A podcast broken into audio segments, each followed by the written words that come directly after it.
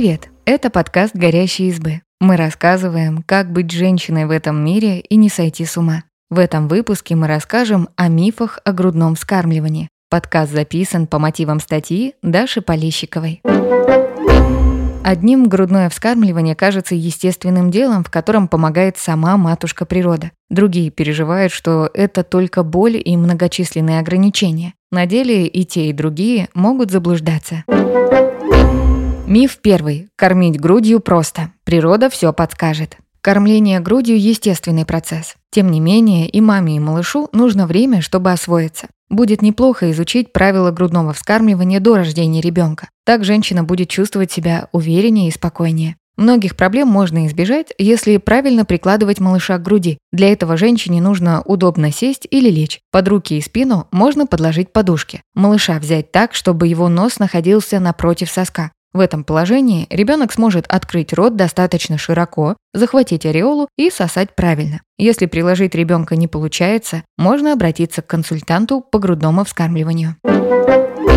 Миф второй. Смесь содержит больше витаминов, чем грудное молоко. Грудное молоко содержит все необходимые витамины и микроэлементы. Также во время кормления малыш получает полезные бактерии и антитела, которые защищают от некоторых болезней. У детей, которых кормят исключительно грудью до полугода, ниже риск астмы, аллергии, диареи и отита. Иногда можно услышать, что у женщины несытое, жидкое или синее молоко. Действительно, оно может выглядеть по-разному. Становиться более водянистым, густым или даже зеленоватым. Это нормально. На цвет молока влияет рацион. Например, если мама съела много зелени, молоко становится зеленоватым. Густота меняется даже во время одного кормления. Сначала малыш получает более жидкое переднее молоко, а потом густое и жирное заднее. Состав молока подстраивается под ребенка и отвечает его потребностям.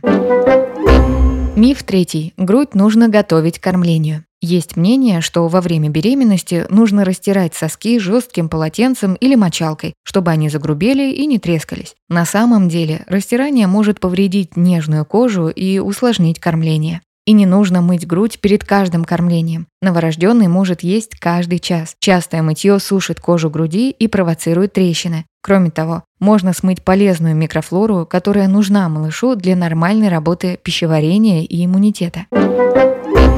Миф четвертый. Бывает неподходящая для кормления форма груди. Размер груди зависит от количества жировой ткани, а молоко вырабатывает железистое, так что кормить могут женщины и с большой, и с маленькой грудью. Размер на количество молока и успешное грудное вскармливание не влияет. Обладательницы большого бюста иногда переживают, что грудь не даст малышу дышать. На деле удобную позицию можно подобрать для каждой женщины. Если нос все же закроется, малыш просто выпустит грудь и вдохнет ртом. Форма и размер сосков тоже обычно не мешают грудному вскармливанию, поскольку малыш захватывает не сосок, а часть ореолы. Если все же есть трудности с прикладыванием, наладить процесс поможет консультант. Миф пятый. Кормящая женщина должна соблюдать диету. Кормящей маме важнее питаться полноценно и сбалансированно. Специалисты клиники Майо советуют увеличивать дневной рацион примерно на 400 калорий в сутки. Важно есть достаточно белков, сложных углеводов, полезных жиров, а также овощи и фрукты. Просто на всякий случай отказываться от потенциальных аллергенов не стоит. С молоком мамы малыш знакомится с разными вкусами и веществами. Если не дать ему такую возможность, выше риск аллергии в будущем. Связь колик с диетой мамы также не доказали, поэтому все ограничения лучше вводить по совету врача. От чего действительно стоит отказаться, так это от алкоголя. Еще советуют ограничиться двумя кружками кофе в день и двумя порциями жирной рыбы в неделю. Миф шестой. Кормящей женщине нельзя принимать лекарства. Кормящим женщинам можно принимать большинство антибиотиков, жаропонижающие и болеутоляющие средства на основе парацетамола и ибупрофена, а также витамины. Грудное вскармливание не противопоказание для операций и лечения зубов с местным обезболиванием. Но перед лечением важно проконсультироваться с врачом. Он оценит необходимость медикаментов для мамы и потенциальные риски для малыша. Миф седьмой. Во время кормления нельзя забеременеть. Если малышу меньше полугода, вы кормите только грудью, а менструация еще не вернулась, риски снова забеременеть минимальны. Но это не гарантия полной защиты от беременности. Поэтому предохраняться нужно, как только женщина вернулась к сексу после родов. Можно использовать презервативы и оральные контрацептивы с прогестероном.